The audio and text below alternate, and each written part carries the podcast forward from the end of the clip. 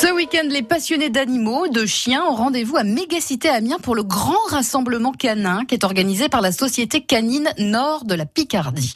Et vous pourrez notamment admirer des races de chiens picardes, comme les épagnols picards, les bleus de Picardie. Ils sont magnifiques. Les chiens, c'est la passion de Claire Josse. Elle nous parle dans la Picardie a du talent de ce vendredi, justement. Bonjour Claire. Bonjour. Est-ce qu'on peut parler de passion pour vous, les chiens? Ah oui, pas de souci. Ça vient d'où cette passion? Ah bah, depuis que je suis toute petite, euh, j'ai grandi euh, avec des chiens. Donc euh, voilà, depuis petite, je nage dedans, on va dire. Et quelle race de chien alors vous aviez à la maison? Alors chez moi, la première race que j'ai eue, c'est un griffon cortal.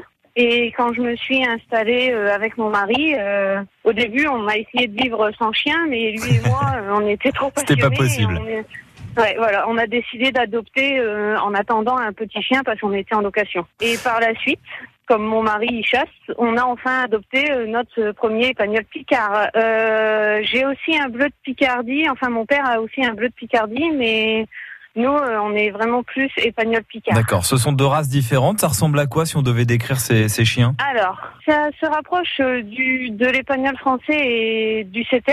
Donc, ils sont quand même assez costauds. Euh, au niveau de la couleur, ils vont être les- l'épagnol picard va être gris avec des taches marron Mhm.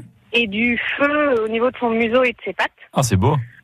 Et le bleu de Picardie, donc c'est son cousin le plus proche qui a été euh, créé à partir du Picard.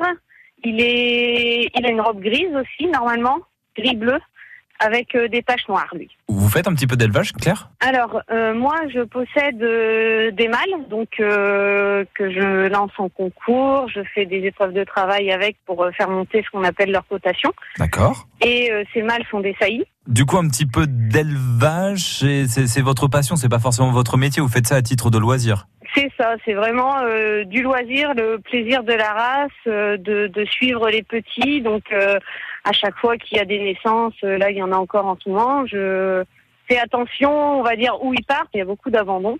Mhm. Euh, donc je fais vraiment attention à ça parce que c'est vraiment des chiens qui sont très très proches de leur maître, donc ils ont besoin de ce contact. Ils sont pas faits pour vivre en chenil.